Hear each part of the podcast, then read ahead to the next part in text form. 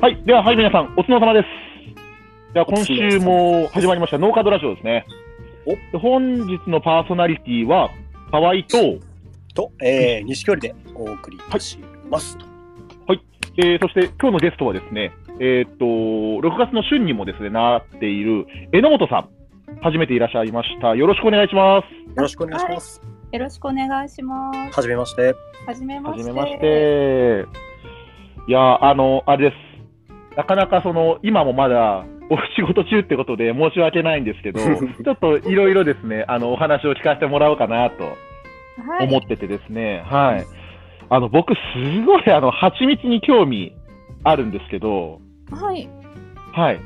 あれって、あの、なんていうんですかね、あの、いろんな花から取るじゃないですか。あのあ、土地蜜だとはか、百花だとかって、はい。あれってなんか、なんていうんですかね、どういう風になんか、やってるもんなんですかそこの近くに巣を置くもんなんでしょうかね。あ、ラオ、ラオ、はい、河は合いさん、、河合さん。はい。榎本さんの、はいえっ、と、活動地域といろいろお名前を聞いてから乗っていいんじゃないですか。あそうですよね、そうですよね。 そうですよね、申し訳ないです。そうですよね。いや、わかります。その、流行る気持ちわかるんですけど。そそうですよね、そうですよね榎。本さん。あただですね、榎本さん、まずすみません。あの、活動されてる県名と、あの、島でちょっと教えてもらっていいですかすいません、改めて。はい。えっ、と、私は愛知県の豊川市で、えっ、と、農業をしています。はい。と農園名教えてください。榎本はちみつベリーファームです。おエリファームさんですね。はい。長いんですよ。榎本はちみつベリーファーム。蜂蜜もやりながら、ベリー系をやられてるってことでいいんですかね。あ、そうです。まああの、他に、もの他の野菜もいろいろやってるんですけど、あ、野菜までいろいろされてるんですね。はい。おー、なんすですごけいどな。手広いんで収納すしね。た収納した時になんうかパッと聞いただけで何やってるのか分かる農園名にしたいなって思って「はちみつベリーファーム」ってつけたんですけど、ほうほう。なんかはちみつとベリー以外のものも結構やってる のでなんか間違ってしまったなって後から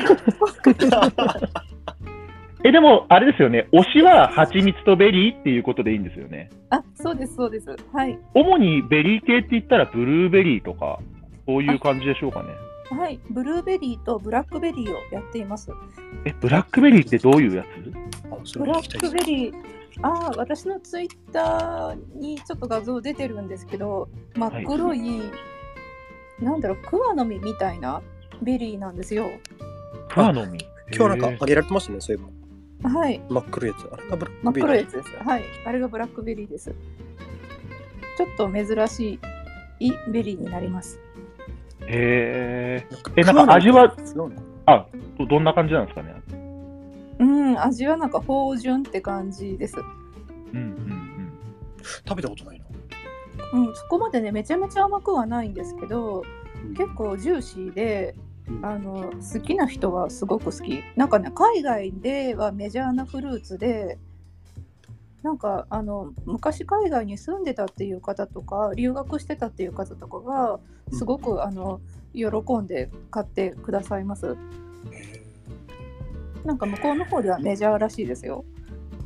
ーあそうなんだはうんいすごいえーかわいいそんなベリーをしていますなんかベリーファームっていうとなんでイチゴやってないんだってよく聞かれるんですけど確かに。確かいちごはうちのおじいちゃんがいちご農家だったの で、に。あ、そうなんですか。はいなるほどじなるほど自分が作らなくても、えー、といつでもアットハウスにあったのでうんうん全然作る予定がなかったです。おー えちなみにですけどブルーベリーってなんかいっぱい種類を植えられたりしてるんですか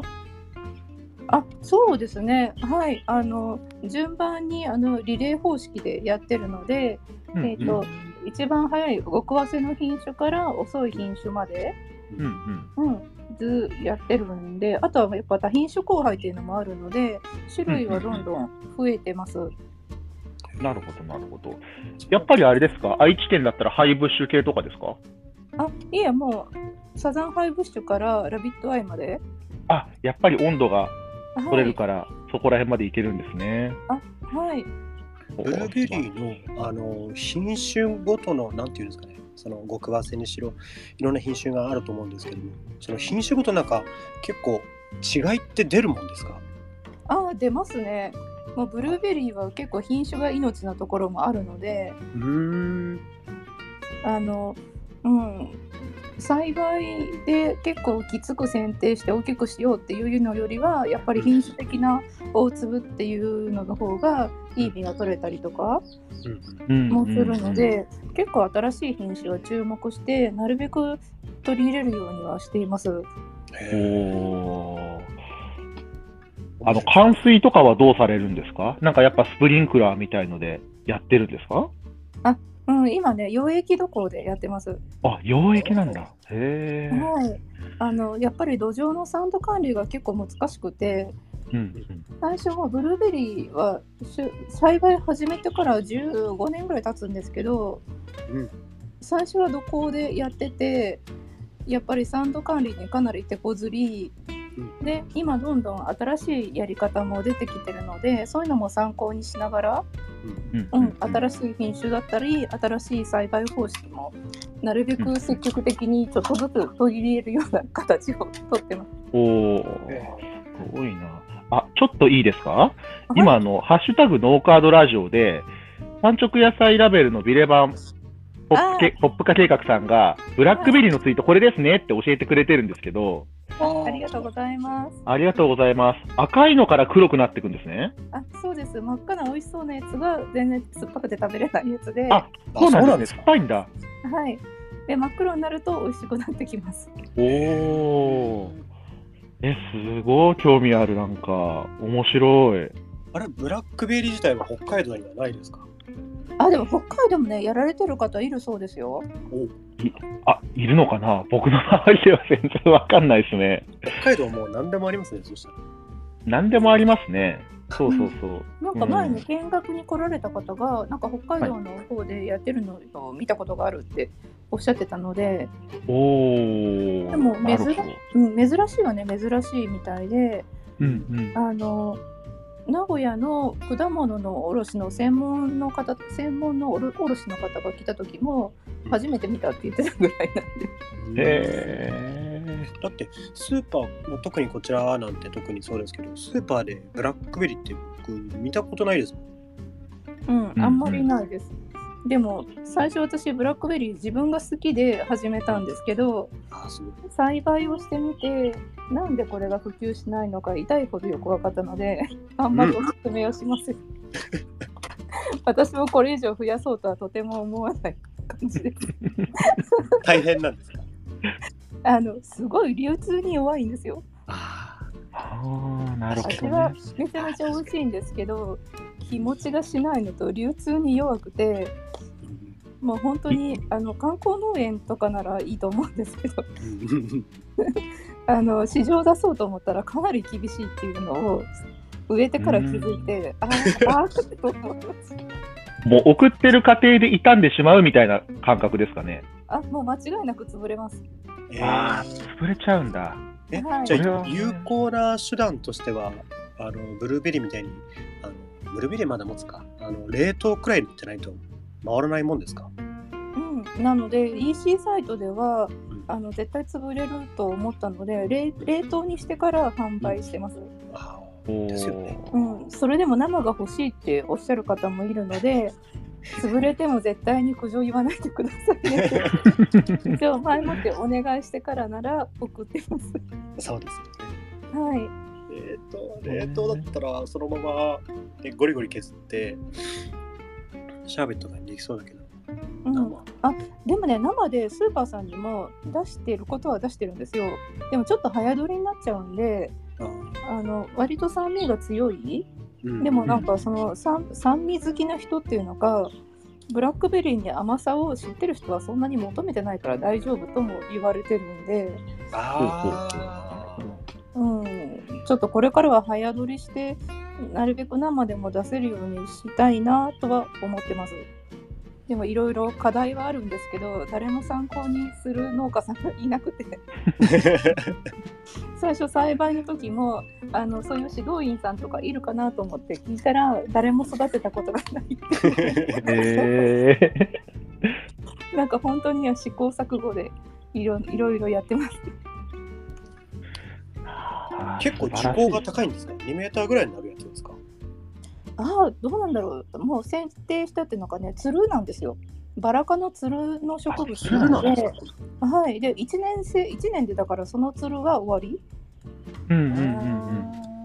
うん。になるので、えー、と取りやすいところで、えー、と止め止める、うんううんんうん、って感じなんでほっとくとボーボーになっちゃうんじゃないのかな。これ動画わかりやすいですね。うん、そんな形でなんで冬冬は本当にあの枝だけで寂しい感じです。うんうんうんそうか、落葉系ですね。ほんとブラックベリーあの生け花とかお花でも使われる方もいらっしゃるのでうんあの花材としても割と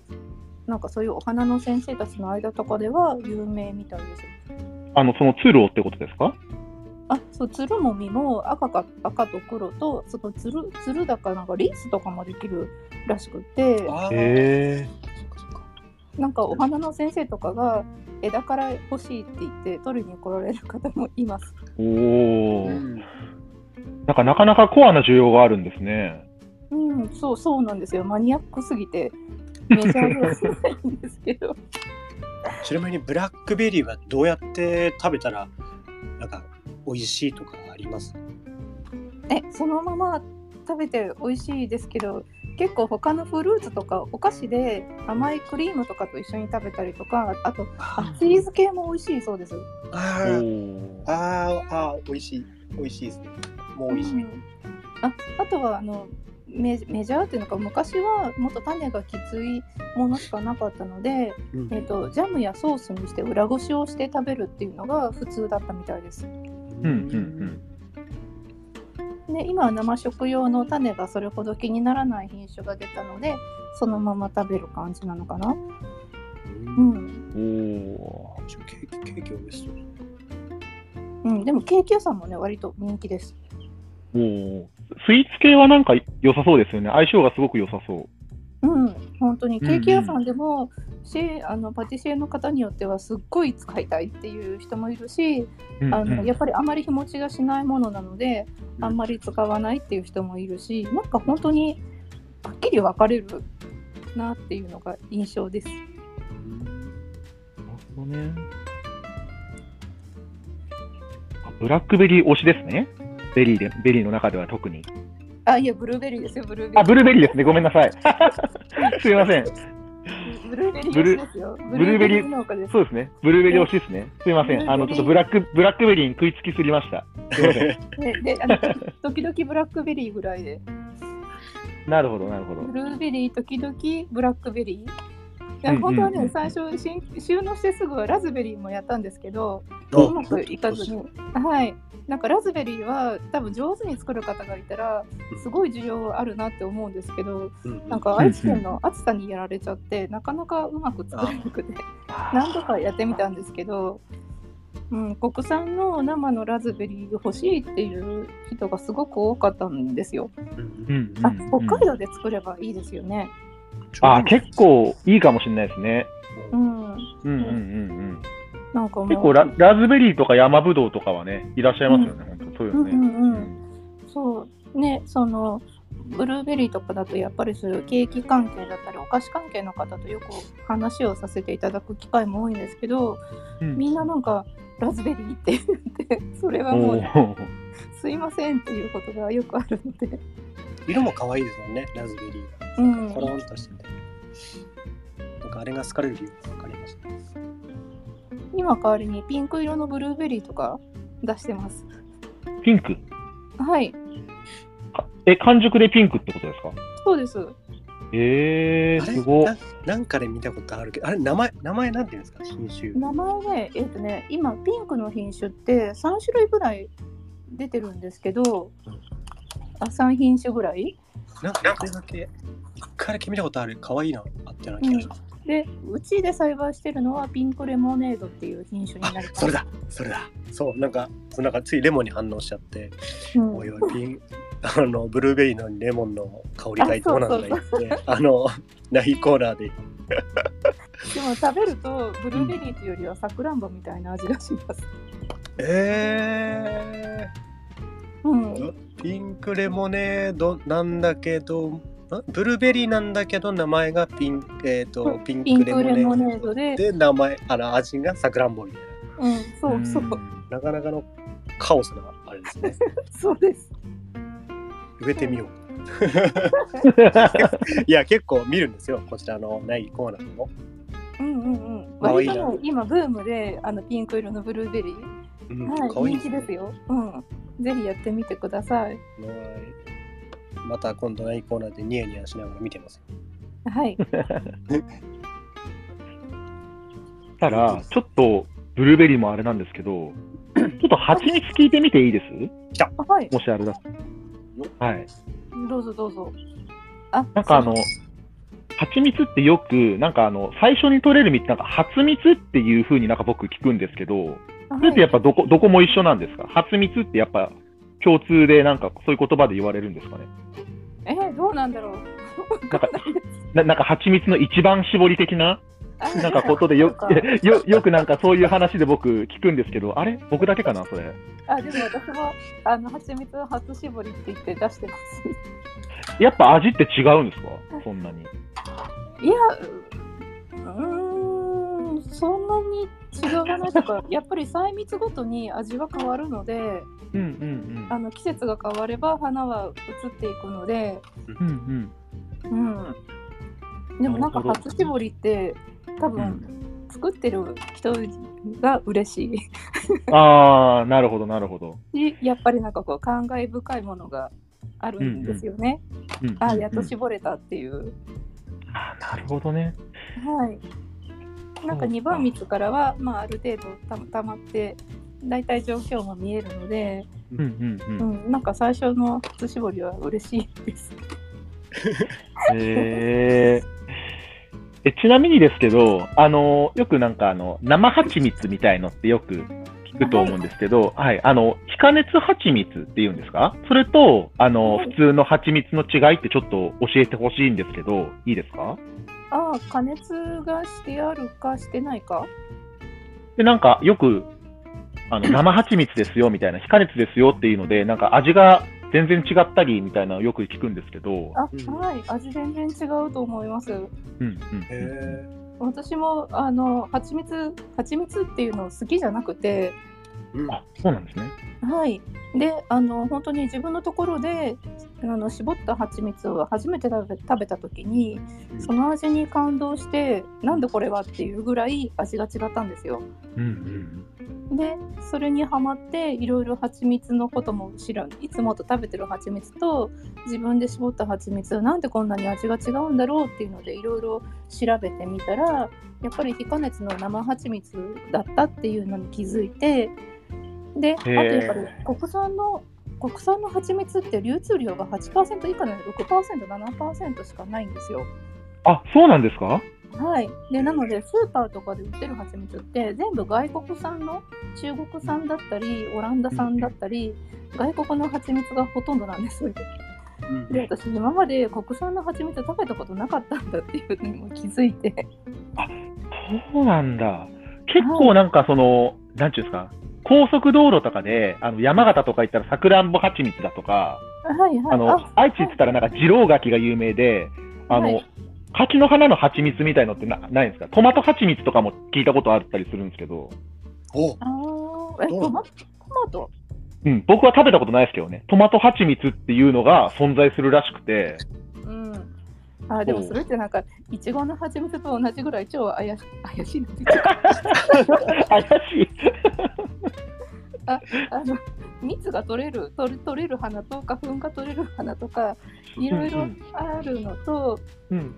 あとそのみその蜜だっていう風なのが言うには正確にはその蜜の中の8割9割がその花で占めないといけないんですけど、うんうん、でもハウスの中とかだと絶対にそこまで集まらない、なるほど。うん、のではないのかなっていうようなのもあってそのそうたまあた単価のそのなんとか蜂蜜っていうのはどこまで本当なのかっていうのがすいませんなんかそんな話しあのやだいろんな人が聞いてるま ずいなあまりタッチしない方がいいとこですね。ごめんなさい。そうなんですね。 うん、あの百花蜜で売るよりもなんとか蜂蜜って言った方が高く売れるんですよ。ななるほど、なるほど。そういうことなんだ。はい、でもなんかたまにこれなんとか蜂蜜っていうのをなんか画像とか見ると、えん違うよねっていうようなのが結あ構あ、やっぱりプロの目から見ると、そういうのがしっかりわかるわけですね。うんまあ多分あのうんなんかそうそういうのがあるのでうちは、あの百花蜜っていうので出してます、うんうんあの定置養蜂で移動養蜂じゃないっていうのもあるんですけど、うんその単単単価蜜ってちゃんと入れてしっかり出してるところはあの昔ながらのっていうのか昔からちゃんとやってる移動式の養蜂をやってるところうん、うん、うん。は多分本当に単密取りではできてると思うんですけどうちみたいな低地養法だとそこまで厳密にその単密が取れる自信はないと私は思ってます。ああ、なるほど、なるほど。はい、あの、蜂蜜って何種類もやっぱ、あのー種類が作られてると思うんですけど、榎本さんのところで一番人気で、あの、売れ筋だよっていうのは何がありますあ聞きたいそれ。そうそうそうそうなのでうち種類っていうは作ってないんですよ。あ、そうなんですね。はい、もう細密日ごとに味が変わりますっていうので、であのその花を折って絞らないで完熟まで待って絞るっていうやり方をとってるのでうんうん、その花ごとにその花が終わったら絞ると単密で取れるんですけどうんうちはあのもう完全に完熟した状態になるまで花の季節が動いてもは蜂蜜は絞らずにじーっと待っててでおーあの蜜が完熟したところで絞るので。うんえー、といろんな花が入るんですよ。うんなので、うんえー、と百花蜜っていうのでその春先のものからあの、うんうん後半になるまで味が変わりますっていうようなそういった説明をしてます。なんでどれも百花蜜なんですよ。なんでねちょっとね他のあの養蜂家さんとやり方が違うう。んうんうんてかち地域で定地でやってるのでどうしてもそうなっちゃうんですけど、うんそういう蜂蜜ですなんで花にはこだわらず完熟にこだわるっていうなるほど、なるほやり方でど。す完熟にこだわる。うんはいあちょうどあれですよ。ミナトンさんから、えーご質問が、えー、蜂さんって最長でどのくらいのところまで蜜を取りに行くんだろうってご質問をいただいてます。半径2.5キロと言われております。 5キロ。2.5キロ。あじゃあ半半径2.5キロなんで、うん、巣箱から巣箱を中心に半径2.5キロが活動範囲って言われてます。かなり広いですね。うん、そうですね。結構頑張って外まで営業に行ってます。営業に。はい、営業に外勤たちが 営営業の蜂があのゴリゴリ営業営業にし行ってます。はい。仕事がいろいろ細分化されてるので、営業は営業に特化して ます。優秀、優秀だな。うん、すごい優秀ですよ。切ないぐらい頑張って働いてます。確かにうちのレモン畑にも、あのーいっぱい分布蜂来てますけど、近くには巣箱が全然ない状態なんですよ。 はい。だからきっとその2.5半径2.5あたりに、多分確か山のと隣の山あたりの途中に巣箱なんかがあった記憶があるんでその辺からこう出張しに来てる蜂さんたちなんでしょうねきっとあそうですね。日本ミツバチかもしれないですね。山で飼ってる。あ見たああら熱海あんまりいるようでいないんですようん、あ、でもね、天然の日本ミツバチもこの辺でも来るので、あ、この辺でもって、こ この辺でもって言われですね。うん、うちの近くでも割と住宅街でも来るので、うんうん意外と身近にいたりすると思います。日本ミツバチと西洋ハえーとミツバチ多分僕日本ミツバチを見たこと実際見たことはないと思うんですけど味って全然違うってよく聞くんですけど本当なんですかほんとね、日本ミツバチと西洋ミツバチで大きく違うのは、うん収密性があるかないかおうっていうのが大きく違うんですよ。うんでその収密性っていうのはその巣箱ごとに営業先を一つに決めて、えー、と営業頑張るか結構フリーランスに あの営業はみんなかと自由に動き回るかっていうそういう違いなんですけど。うーんうん、で西洋ミツバチは割と巣ごとにあの営業さんがあのびっちりしてるので午前中はここ午後はここみたいな感じであの決まってるんですよへうえんなんか仲間が情報共有して今ならここの蜜がいっぱいあるぞって言うとみんな同じところから取るっていう習性があってでそうなると何々の蜜って言ってそのお花の蜜が取れるんですでも日面本ミツ白バいチ、うん、日本ミツバチはその営業がみんな自由にどこからでも取ってこいっていう形で、うんえみんな自由に飛び回って自由な花や樹木から取ってくるの で、あもう完全なる百花蜜になるんですよ。へええうん、でやっぱり日本ミツバチの方が西洋ミツバチは取りに行かないところの花まで取りに行ったりとかするのとうんあとはやっぱりあの巣箱が山の中にあることが多いので割と需要あふれる蜜といいますか個性的なあの味の蜜が取れるのでうんよく市販されてる西洋ミツバチの単価の蜜と比べると全然味が違う蜜になります。食べてみたいなかなかうん見かけないですもんねあ日本ミツバチですかのうんあ蜜とか特にうん、ああとはそのね蜜絞るののやり方も違うのでまた違うんですかあ違うんですよ巣箱の形も違うしあの蜜の絞り方も違うので、うん、日本ミツバチの方が全体的にワイルドなやり方なので、うんうん、味も結構複雑なクロート好みの味になりますあ食おべておみたいなあのクリーズとかあの辺が好きな人は好きだと思いますん何ですかあの栗の蜜とかちょっと個性的な蜜が好きあのちょっと色の濃いうんああいうミスが好きな人はお好きだと思うし、そういうのが苦手な人はちょっと個性があるかなっ ていう、うんうんうんうん、そんな感じです。食べてみたいですね食べてみたいですねうん、なんだ西洋と日本でそんなにね需要も違ってうん、日本ミツバチは、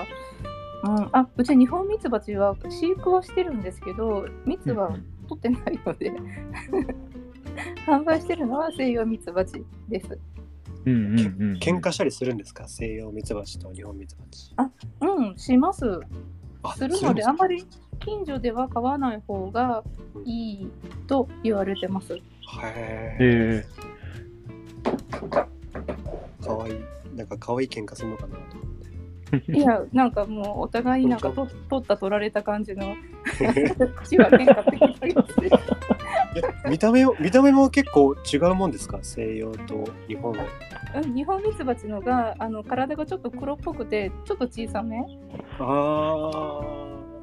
です。ああうん、ちょちょっと黒っぽい。あでも軍によって、あそっか うん、軍によってセリオミツバチも黒っぽい子いるんだけど、あまあ全体的に一般的にはそう言われてます。そのうち何匹か混ざ混ざって活動しないかなとあそそれはないです。